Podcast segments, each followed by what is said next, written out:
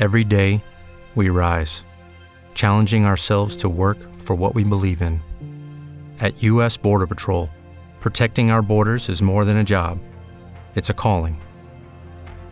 Agents answer the call, working together to keep our country and communities safe. If you are ready for a new mission, join U.S. Border Patrol and go beyond. Learn more at cbp.gov/careers.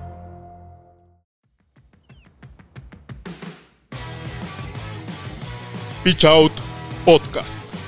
Una plática de todo lo que sucede en el béisbol mexicano, donde te enterarás y conocerás más sobre el rey de los deportes, con Gustavo Peña y César Álvarez. Play. Buenos días, buenas tardes, buenas noches. Bienvenidos a un episodio más de Pitch Out Podcast. ¿Qué tal, Gusi? ¿Cómo estás? ¿Qué onda, amigo? Muy bien, ¿y tú? Bien, todo bien, todo tranqui. Este, ya inició la Liga Mexicana de Béisbol. Empezó, empezó la temporada. Ya traemos los primeros resultados de las primeras series. Ah, estos bonitos eh, lunes slash martes de resultados, ¿no? Exactamente, en las que pasaron bastantes cosas en los primeros juegos. Ya la mitad de los equipos ya jugó su primera serie en casa y a partir de este martes los equipos juegan, los que no jugaron van a jugar su primera también en casa. Ya hubieron barridas, palizas, regresos. Ha habido de todo, el, Este, el reloj en su máxima juegos en su máximo esplendor. Ya tuvimos una cancelación por lluvia en el primer Este, fin de semana. ¿Qué más ha habido? de todo, ¿no? Los refuerzos de algunos equipos ya se están empezando a ver. Se, se- se puso, se puso buena la cosa en este primer fin de semana. Eh, los primeros tres de 90 juegos de los que va a jugar cada uno de los equipos, bueno, unos se van a jugar 89 porque ya hubo una cancelación. Pero Ahorita no vamos sé a si se lo reprograman. No, ya cancelación Ya oficial. sí. Ah. Porque no vuelven a jugar en el año esos dos equipos. Entonces ya. Este, entonces, sí, ya un, dos equipos jugarán 89 juegos al menos. Entonces, pues, vamos a ver qué pasa. Pero bueno, Traemos amigo, récord de 1-1. sí, tu- uno de tus equipos tiene récord de 1-1. Oye, es bueno. De las, pocas, tabla. de las pocas que van a estar de 500 para arriba, yo creo. Pero bueno, para toda la gente que todavía no nos sigue, recuerden seguirnos en nuestras redes sociales, en Twitter, Facebook e Instagram, en Pitch Out Podcast, Podcast Pitch Out. Eh, también si no se han suscrito al canal de YouTube, háganlo eh, para que les lleguen también todas las notificaciones. Este, dejen ahí su comentario de cómo vieron ustedes esta primera, esta primer fin de semana de series. Y la gente de Spotify, Amazon Music, TuneIn, Deezer, también gracias por escucharnos. Aquí les tenemos preparado el primer martes de resultados con todo lo que pasó en la Liga Mexicana de Béisbol. Así es, y pues vamos a iniciar con esa serie que solo fueron dos juegos, Bueno, ok. porque pues es la más corta, Va- vamos a empezar con la serie de solo dos jueguitos. en la que Durango, los generales visitaban a los Tecos de Dos Laredos, que el primer juego, Tecos como local, se llevó la victoria ganando los 5 a 2. Correcto. Un juego en el que Tecos, pues, demostró cositas de la temporada Pues pasada. que su arma sigue siendo el picheo, ¿no? En que Realmente. siguen apostándole por esa parte. Aunque al día siguiente, el segundo juego lo perdieron 8 a 7 Es correcto. en un juego muy cardíaco. Sí, es- los dos juegos de verdad es que estuvieron muy buenos. Y para los diferentes gustos, ¿eh? porque el primer juego fue de, de picheo, ¿no? Este, justo abrió Nico Tellach por parte de los Grandes de Durango, que no lo hizo tan mal. Y por Tecos también tuvo una muy buena acción de su abridor. Al final la victoria fue para Nate Antone y su nuevo cerrador, Ian Kroll, ya tiene su primer salvamento de la temporada. Entonces, en este juego algo relevante es que Kenis Vargas pegó su primer home run de la temporada para los Tecos de dos carreras en la sexta y esa fue realmente la diferencia en el marcador. Los Tecos muy a lo 2022, con buen picheo y bateo oportuno, ganaron su primer juego. Y en el segundo traían una ventaja importante. Pero Durango anotó seis carreras en la séptima entrada y eso encaminó a remontar, darle la vuelta y empatar la serie, donde pues, esperábamos todos el juego del desempate en el día domingo, pero pues la situación climatológica no lo permitió y entonces esta serie es la primera que solo se jugó a dos partidos. A solo dos juegos. Una victoria por bando. en la que pues yo creo que de cierto modo se van tranquilos porque pues 1-1. Pues sí. O sea, No, ninguno de los dos perdió la serie, ¿no? Yo creo que los no dos se van de esa forma. y pues, aunque sí, a lo mejor ese jueguito puede... Sí, o sea, y realmente yo creo que Laredo, o sea, sí, sí queda con un sabor amargo porque el juego 2 también lo tenían ganado. Pero Durango supo venir de atrás eh, y al final picheó con uñas, pero aguantó el marcador. Y entonces tanto Durango como Laredo se van con récord de 1-1 a esta nueva semana. Así es. Pues vamos ahora con la serie con la que arrancamos justo la Liga Mexicana de, de Béisbol del 2023, donde el campeón jugó un día antes que todos los demás contra los Bravos de León. Los Leones de Yucatán visitaron a los Bravos de León en una muy buena entrada, muy buen ambiente. ¿Qué te pareció el informe de los Bravos de León? Te iba a preguntar, ¿te gusta? Eh, eh, A, a mí, a mí no me desagrada en lo absoluto, se me hace bonito. Como que es difícil verlos con esos colores, ¿no? Porque como que Bravos tenían más como de azul y rojo, más o menos, Sí. pero ahora se jugaron de, de verde. En- como que más con la ciudad. con Exacto, exacto. Estrenando uniforme contra el campeón, donde, digo, los resultados, los marcadores dicen muy poco de lo que realmente fue esta serie, ¿no? Porque el primer juego lo ganó Yucatán ocho carreras a cuatro, la victoria fue para Jorge Rondón y lo perdió Adam Hoffaket. Este juego lo tenía a tres outs de la victoria el equipo de León. En un duelo extraño de picheo en ese estadio, pero se dio. Llegaron con ventaja de 4-2 a la novena entrada, pero los Leones de Yucatán apretó en el momento importante, anotaron dos en la novena para empatarlo y luego cuatro en la décima para darle la vuelta al marcador y con eso sacar su primera victoria de la temporada. Un mal relevo. Mal relevo. Malísimo relevo porque pues sí tenían... El abridor lo hizo muy bien aguantando la ofensiva de Yucatán. Y el bullpen hasta la novena lo había hecho bien, pero pues fallaron en la entrada más importante. Y en contraparte, el bullpen de los Leones de Yucatán lanzó cinco entradas y un tercio, permitiendo solo un hit y cero carreras a León. Entonces esa fue la diferencia. Los Leones de Yucatán empiezan con el pie derecho, victoria a domicilio en León. En el segundo juego lo terminaron ganando también 5 a 3 en un juego ya un poco más inclinado hacia la balanza del de Yucatán, que claramente se está viendo que tiene un gran poder ofensivo y de picheo, ade- además de que ya tienen a Héctor Velázquez. Por si necesitaban más refuerzo. picheo, ¿no? Eh, y aquí lo interesante es que, igual, amigo, el juego llegó parejo a la novena y otra vez Yucatán anotó dos carreras en la novena. Las produjeron Alcides Escobar y Charles y una vez más le sacaron el juego a León en las últimas entradas. Entonces, Mm, Yucatán, sin tampoco mostrar un dominio absoluto contra los Bravos de León, lograron sacar ya la serie y completaron la barrida el día sábado, porque recordemos que la serie empezó el jueves, ganándole 8-0 a los Bravos de León. Aquí sí fue dominio de inicio a fin. Blanqueada. Negrín tuvo una muy buena salida. Y al que le pegaron fue a Francis Martes, que la temporada pasada mostró buenas cosas con Diablos y con Oaxaca. Acá no le fue bien con León en su primera salida. Eh, aquí el Cafecito Martínez y Sebastián Valle conectaron su primer home run de la temporada. Y los Leones de Yucatán empiezan con barrida a domicilio para ahora irse a jugar al Cuculcán con su afición y estrenar ese anillo de campeón. Esos fueron los Leones de Yucatán en esta primera serie. Digo, vimos bien a los Bravos, ¿no? El picheo de los Bravos el año pasado era históricamente malo. No digo que estuviera muy bien esta, esta serie. se vio, Se vio una mejor importante. como que van a ser más competitivos. como que Esperemos que traen sí. más. Más ese chip de poder competir. Yo también creo lo O mismo. sea, sí, el primer juego creo que es el que más duele porque lo tenían ganado. Aparte de la inauguración frente a su público, era cambiar quizá un poquito el chip de este año. Venimos por cosas importantes. No se dio. Es una serie Hmm. difícil de, de medir porque era contra el campeón. Y vamos arrancando la temporada. Pero al menos creo, igual que tú, que León esta temporada puede pelear un poquito más de lo que lo ha hecho en los últimos dos años. Parece ser que puede que le meta el pie a alguien. Sí. Puede competir, puede sacar uno que otro Y como se ve el sur, amigo, eh, la neta es que ese sexto puesto de playoff está ahí abierto para quien lo quiera, ¿eh? Y te das cuenta que dijiste la barrilla y no te pusieron tu escoba. Este apenas estoy preparándole. Aquí le voy a dar la pena la señal de producción para Ah, estrenar la escoba. Los Leones de Yucatán, ahora sí, espero que se prepare producción, barrieron, qué bonito, a los Bravos de León en esta primera serie de la temporada. Vamos a hacer nuestro contador de barridas. Esa fue la primera barrida de la temporada. Y creo que por ahí me cuentas que hubo más. este Pues vamos con la segunda en la cual Campeche visitaba a los Pericos de Puebla. Pericos de Puebla en el que recibía a toda su afición en un opening day. En el Nido Verde. Querían darle una gran felicidad y se la dieron porque ganaron 6 a 2 Ujú. en este primer juego. Que lo ganó Gabriel Hinoa, lo perdió Matt Salter. Eh, aquí Mejía y O'Brien, que son dos de los caballos del equipo junto a Dani Ortiz, conectaron cuadrangular en este juego.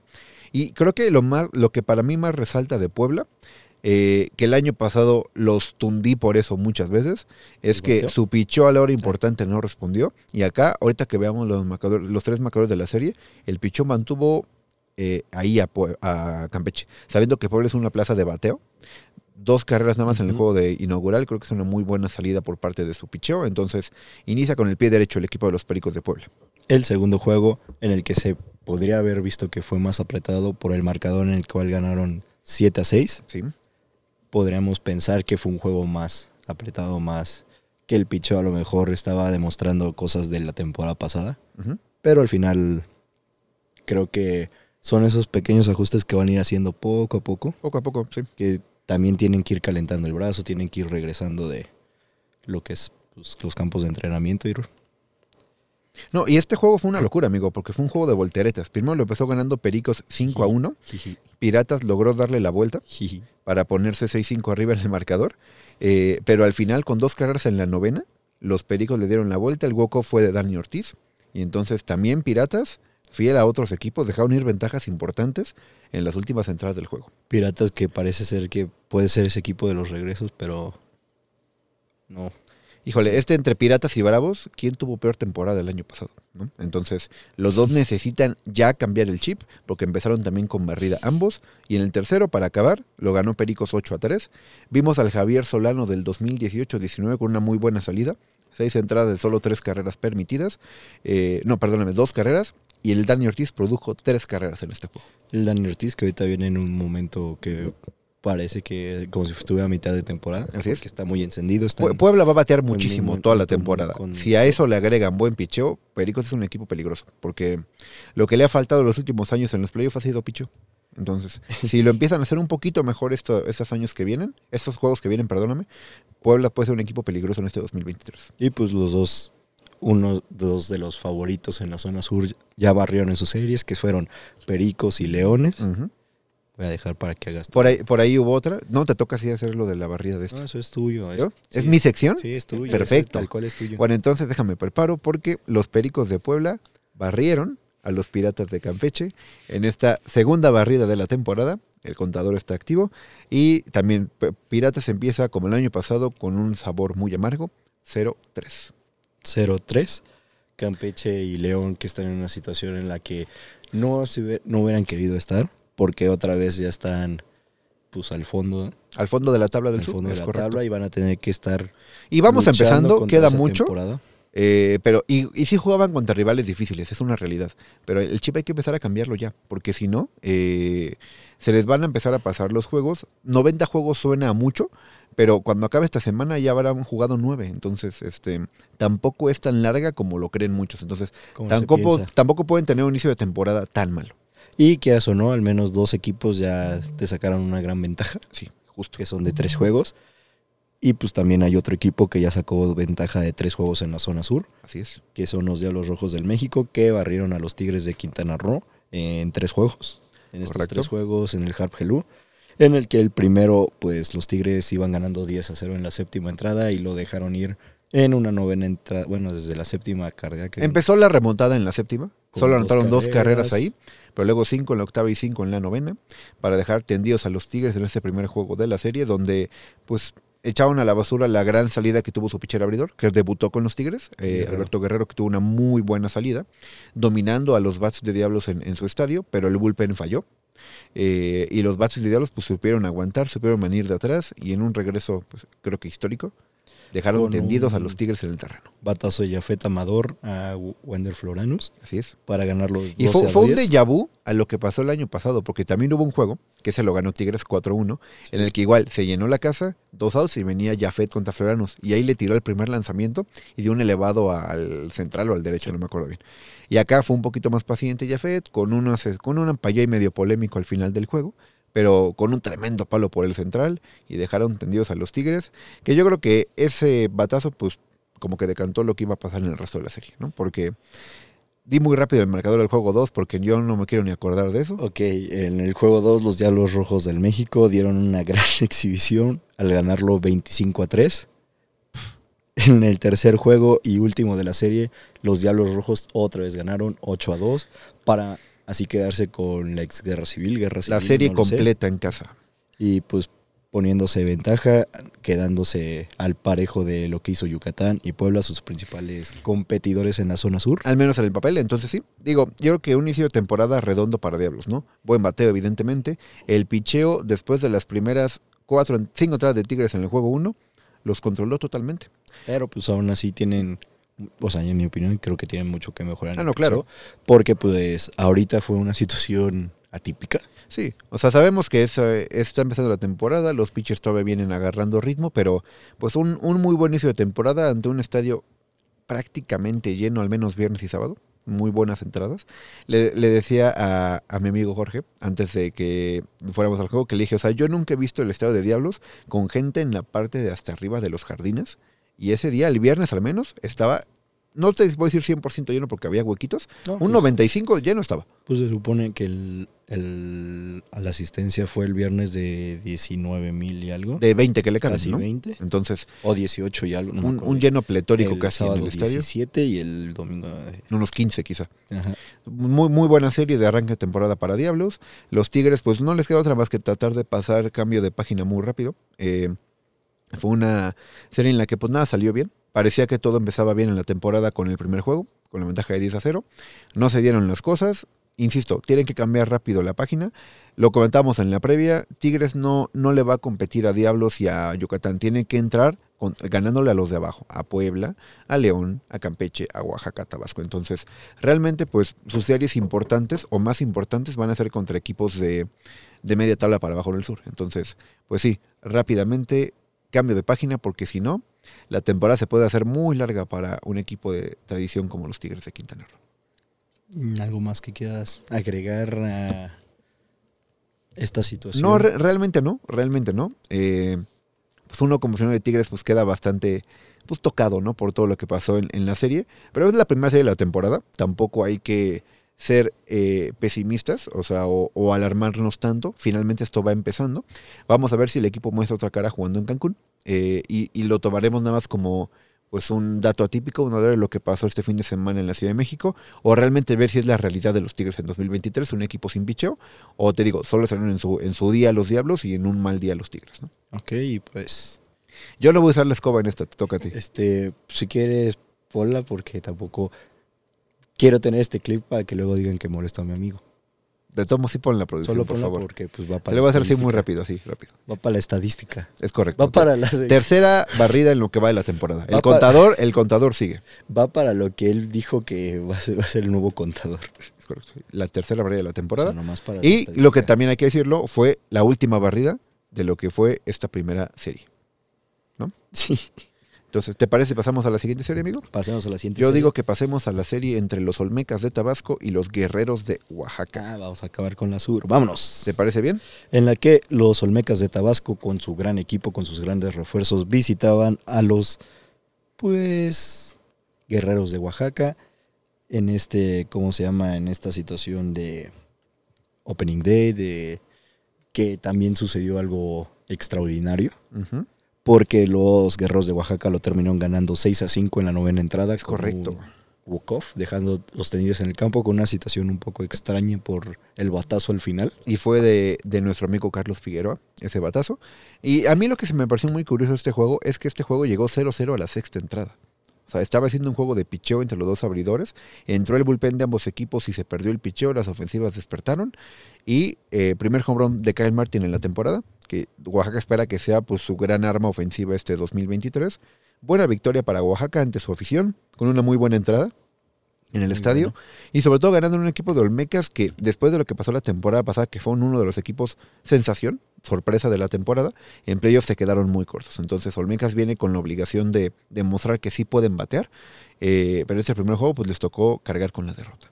Les tocó cargar con la derrota, pero al, al siguiente día los Olmecas de Tabasco lo terminaron ganando 6 a 0, blanqueando a los guerreros de Oaxaca, Así es. en el que parecía que volvíamos a ver unos guerreros de Oaxaca en el que parece que pueden competir, pero que todavía les falta algo. Todavía les falta un poquito. Todavía ¿no? les falta- Todavía les falta un poquito. Este juego lo ganó Luis Escobar, lo perdió Ángel Padrón. Escobar lanzó seis entradas en blanco para Tabasco, que de hecho blanquearon la ruta completa al equipo de Oaxaca. Eh, y justo, un equipo como Oaxaca, que sabemos que es un equipo que está peleando por meterse a los playoffs en este 2023, tiene que aprovechar sus juegos en casa. ¿no? En casa se tiene que hacer fuerte. Y, y creo que el line-up que puede poner Oaxaca en el campo es bastante competitivo. Donde estamos Muy que los bats empiecen a, a demostrar lo que pueden hacer. Eh, pero bueno, por lo pronto el Meca se empató la serie con cuatro carreras en la tercera entrada. Ese fueron como el diferenciador contra Oaxaca. Y en el último lo ganó también Tabasco, seis carreras a tres. Y aquí lo ganó Braulio Torres Pérez, que es uno de los refuerzos que me gustan mucho para Tabasco. Es un muy buen pitcher abridor.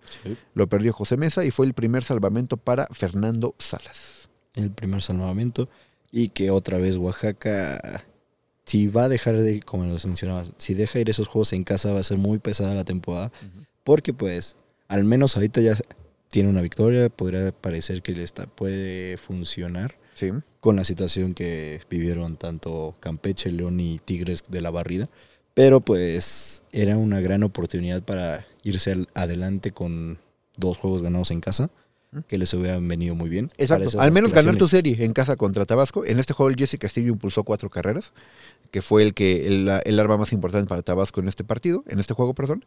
Tabasco, pues buena serie ganando la de visita, eso es muy importante, ganando a domicilio en, Oaxaca. Y Oaxaca creo que similar a León, mostrando que pues pueden competir un poquito más esta temporada, ¿no? Con buenos elementos tanto en la ofensiva como en el picheo. Oaxaca también tuvo un picheo malísimo la temporada pasada. Si lo arreglan un poquito, creo que es un equipo que puede competir. Demasiado. Vamos con la pues, primera serie interliga, La primera Interliga. En la que los toros de Tijuana visitaban a el Águila de Veracruz. El Águila de Veracruz. Con su alberca en el jardín. ¿Sí la viste? Sí. Se ve, se ve interesante. Se ve curiosona. Se ve curioso. No se me antoja, pero se ve curiosona. A mí sí. Y digo, sé que a producción tampoco se le va a antojar, pero este se, se ve padre. Y el primer juego lo ganó el Águila, ocho carreras a tres, con victoria para David Reyes, que sabemos que es su mejor pitcher. Lo perdió Teddy Stankiewicz. Y fue muy curioso este juego porque Tijuana conectó tres home runs, pero todos fueron solitarios. Sí. Y de hecho dieron cuatro hits en todo el juego. O sea, Tijuana solo bateó home runs este juego, pero no ponían números en base, no tenían turnos importantes. Y la ofensiva de, de Águila, del Águila fabricó esas carreritas para que empezaran con el pie derecho la temporada, ganándole a, pues, al máximo candidato de muchos, ¿no? Que son los toros de Tijuana. Y en una gran exhibición de la ofensiva de Veracruz, porque al final se ponían en base, conseguían traer esas carreras, que fue algo que les pesó mucho la temporada pasada, pero pues no les duró tanto el gusto, porque en el segundo juego se lo terminó llevando Tijuana 5 a 1, 5 a 1. en el que Tijuana poco a poco como que parece que quiere ir despertando. Sí, y sobre todo el picheo, ¿no? O sea, Nick Strock abrió el juego para los toros de Tijuana, mantuvo a rayita a, a los, a los jugadores del Águila de Veracruz, ponchó a 7 en 5 entradas. Eh, y el bullpen de, de Toros también estuvo manteniendo a la ofensiva de, de Veracruz calladita. Entonces, después de un día en que anotaron 8 carreras, el Águila solo anotó una carrera en el segundo juego. Y Toros, a base de picheo, se llevaron el segundo juego de la serie. Y llegamos al tercero, que fue un juego también, pues muy, muy extraño. muy atípico. Tuvo de todo ese juego. El marcador quedó 12 a 10 a favor de En los 12 Toros de. Tijuana en 12 entradas. Y fue un juego de locura. O sea, y se parece al que fue más o menos aquí en la Ciudad de México. Toros se fue arriba 8-2 en ese, marca, en ese juego en la sexta entrada. Pero el Águila lo, vino de atrás para empatarlo a 8 en la octava entrada. Y luego en la novena y en la décima, Tijuana tomaba ventaja de una carrera solo para que Veracruz lo empatara en la parte baja. Hubo un apagón también en el estadio, se fue la luz un ratito, estuvimos un rato sin juego y ya en la doceava anotaron dos más los toros para llevarse la serie. Era un juego que estuvo muy entretenido. O sea, Veracruz demostró que sí le puede competir a equipos como Tijuana, eh, lo cual habla muy bien de ellos porque si le pueden competir a Tijuana deberían poder competirle a Diablos, a Yucatán, a Puebla, que son los del, los del sur. Entonces Veracruz puede, puede que después de esta serie nos convenza un poquito más de lo que nos convencía antes de que empezara la temporada. ¿no? Obviamente se van pues, no satisfechos porque al final también Ah, claro. ese último juego tuvieron varias oportunidades. Perdieron serie en casa a final de cuentas. tuvieron varias oportunidades para ponerse al frente, pero pues Tijuana lo aprovechó. Su- sus bats se encendieron en el momento clave, que fue esa Correcto. doceava entrada, en la que llegaron hasta tener casa llena. Y pues Veracruz dejando buena sensación. Yo también creo lo parecía mismo. que su bateo está despertando, está en un momento clave, los refuerzos están funcionando. Y vamos a ver el picheo. Sabemos que Reyes es un muy buen pitcher para Veracruz. ¿Quién más puede levantar la mano en esa rotación para que Veracruz pueda competir?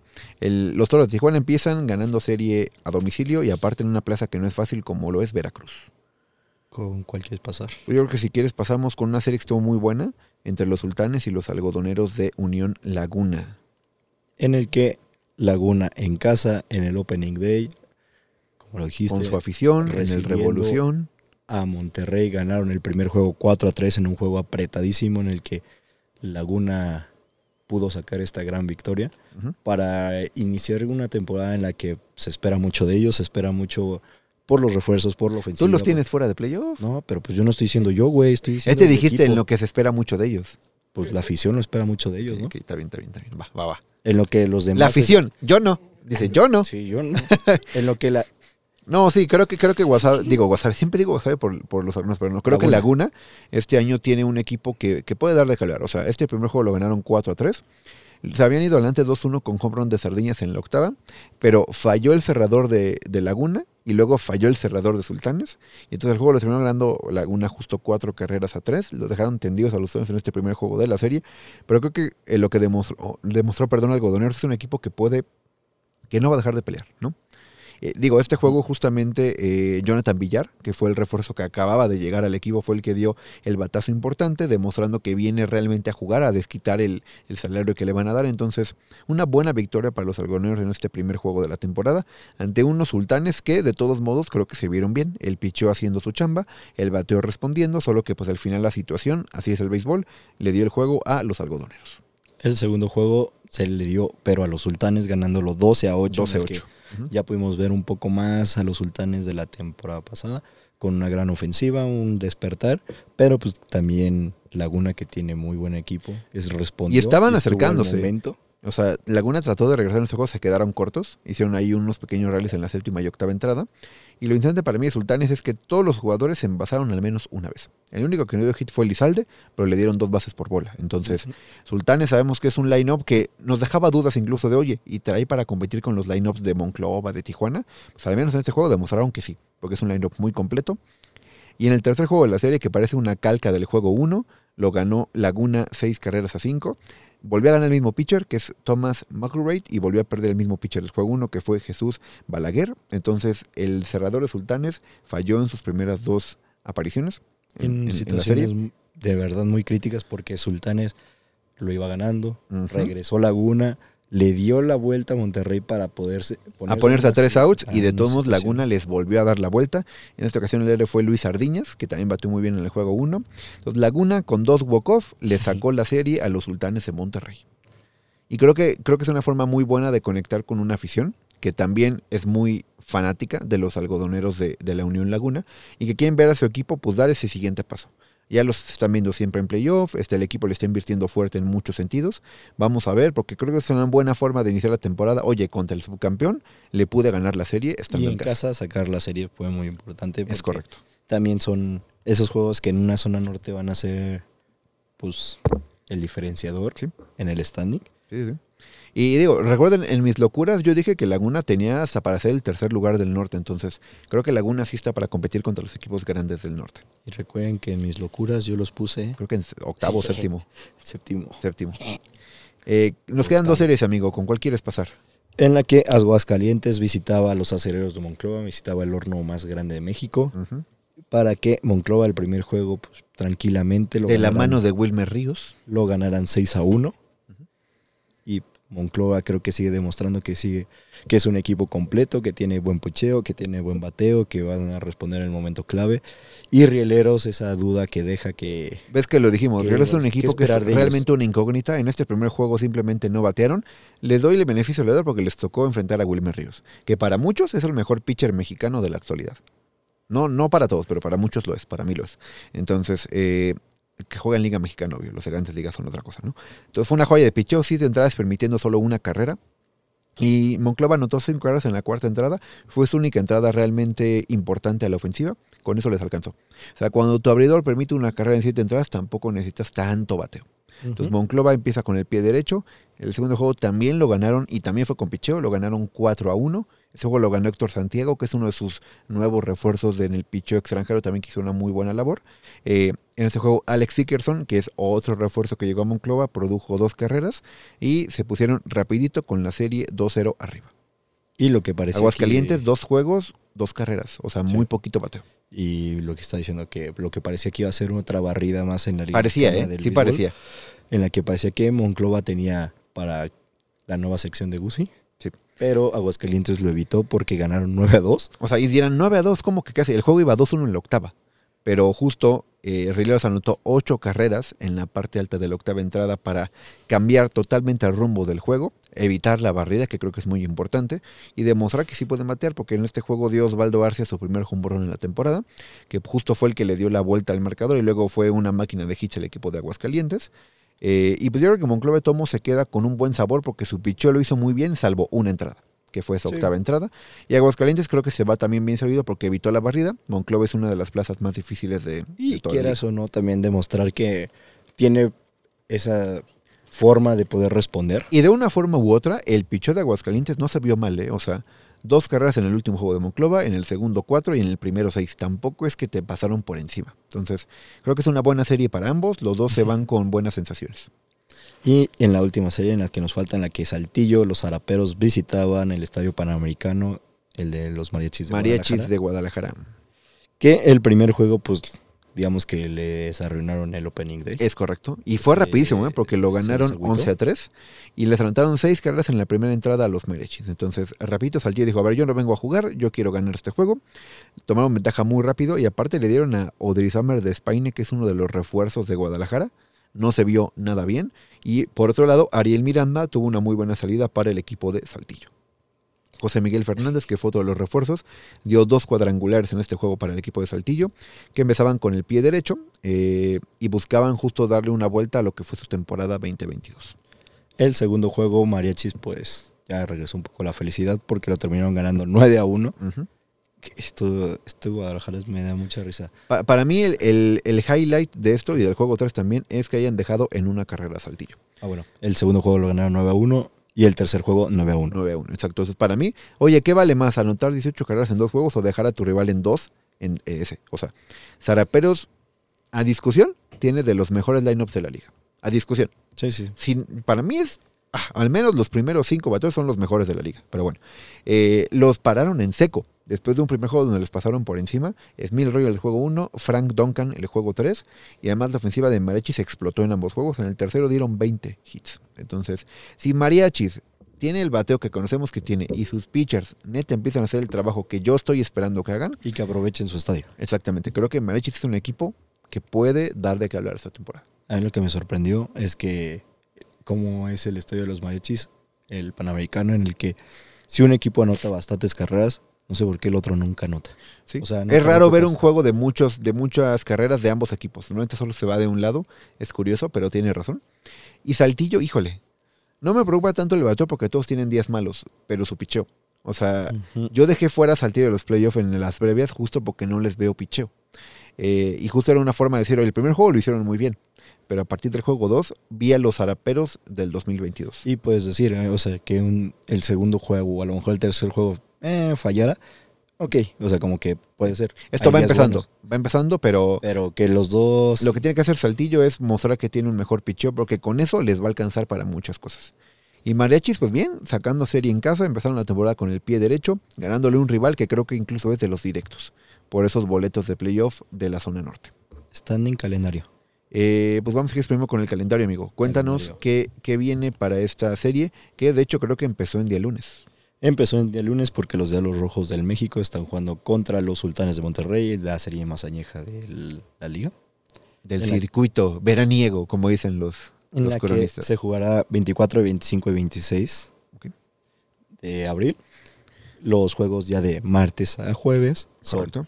Un León Laguna visitando a los Toros de Tijuana, Circula esa serie, está muy interesante. Acereros de Monclova visitando a los Generales de Durango, Rieleros de Aguascalientes visitando a los Araperos de Saltillo, Perfecto. los Tecos de Dos Laredos visitando a los Mariachis de Guadalajara, los Guerreros de Oaxaca visitando a los Leones de Yucatán, los Pericos de Puebla visitando a los Tigres de Quintana Roo, el Águila de Veracruz visitando a los Piratas de Campeche. Y los Bravos de León visitando a los Olmecas de Tabasco. Esto es entre semana. Con eso Vamos a los empezamos, juegos con eso de empezamos fin la de semana.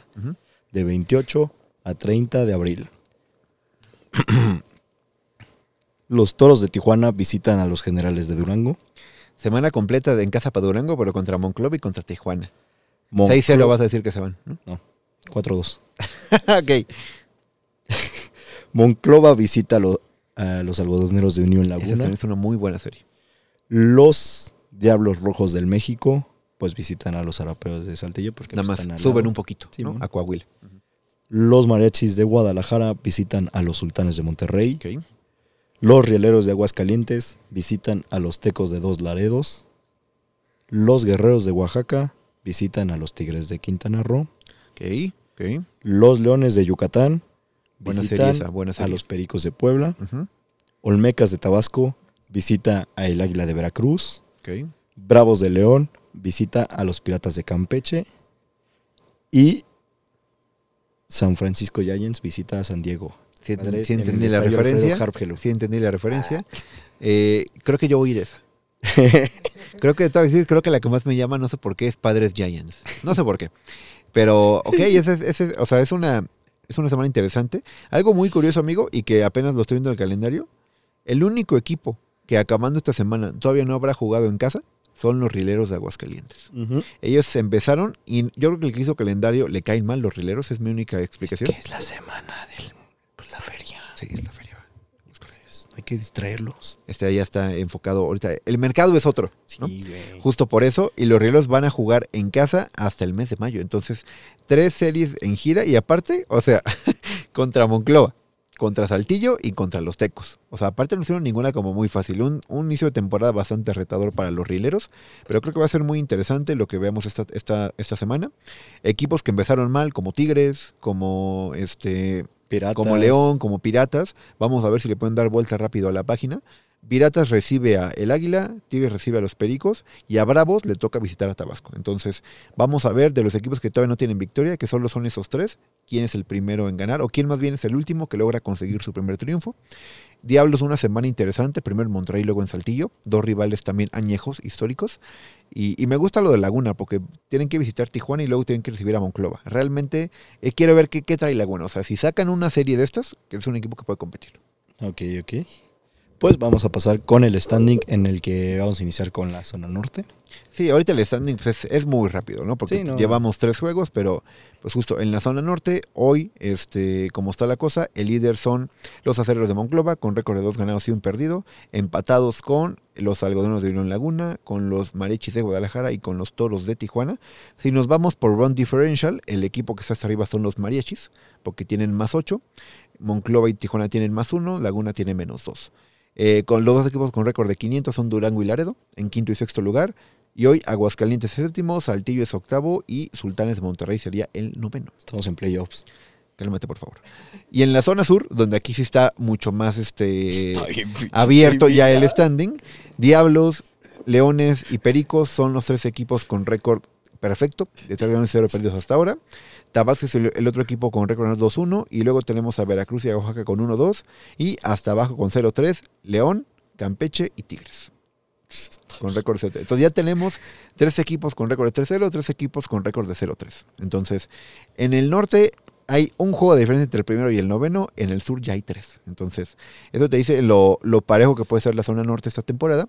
Y en el sur, que equipos como León, Campeche, Tigres, si no aprietan rápido, se les puede salir de las manos. Esto. Se les puede salir de las manos.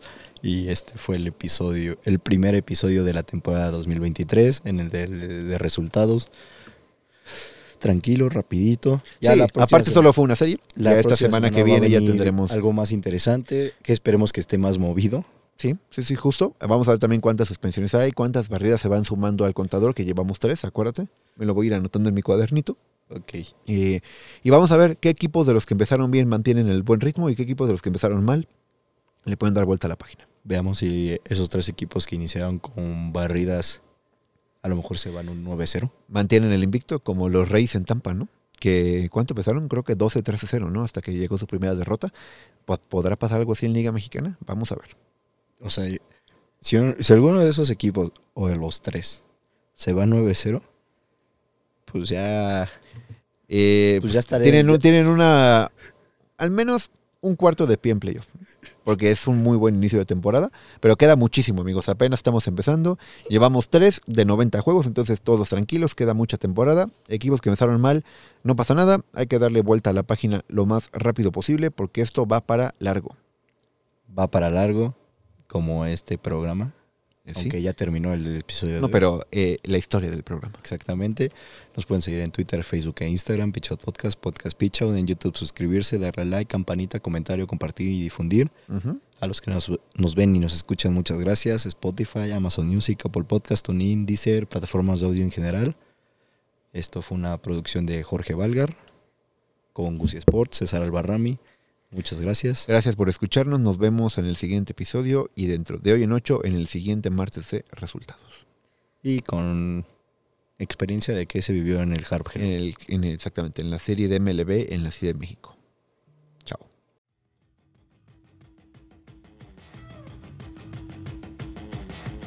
y cayó el Out 27. Nos vemos en el siguiente episodio para cantar nuevamente el Play Pitch Out Podcast.